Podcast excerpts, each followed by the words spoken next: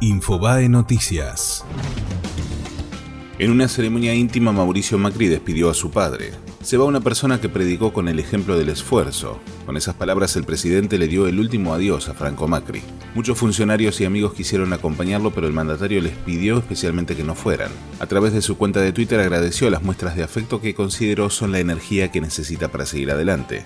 La red social fue la forma elegida por el arco político y empresario para enviar sus condolencias, desde Cristina Fernández hasta Daniel Filmus, pasando por Daniel Scioli y Aníbal Fernández.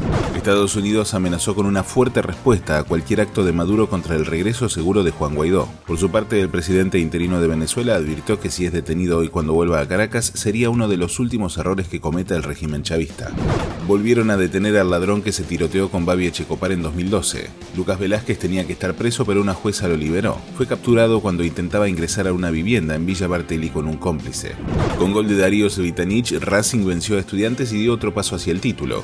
A cuatro fechas del final de la Superliga le sacó seis puntos a Defensa y Justicia, su escolta que visita hoy a Aldo Civi. Además, se garantizó la plaza para la Copa Libertadores 2020. Fue Infobae Noticias.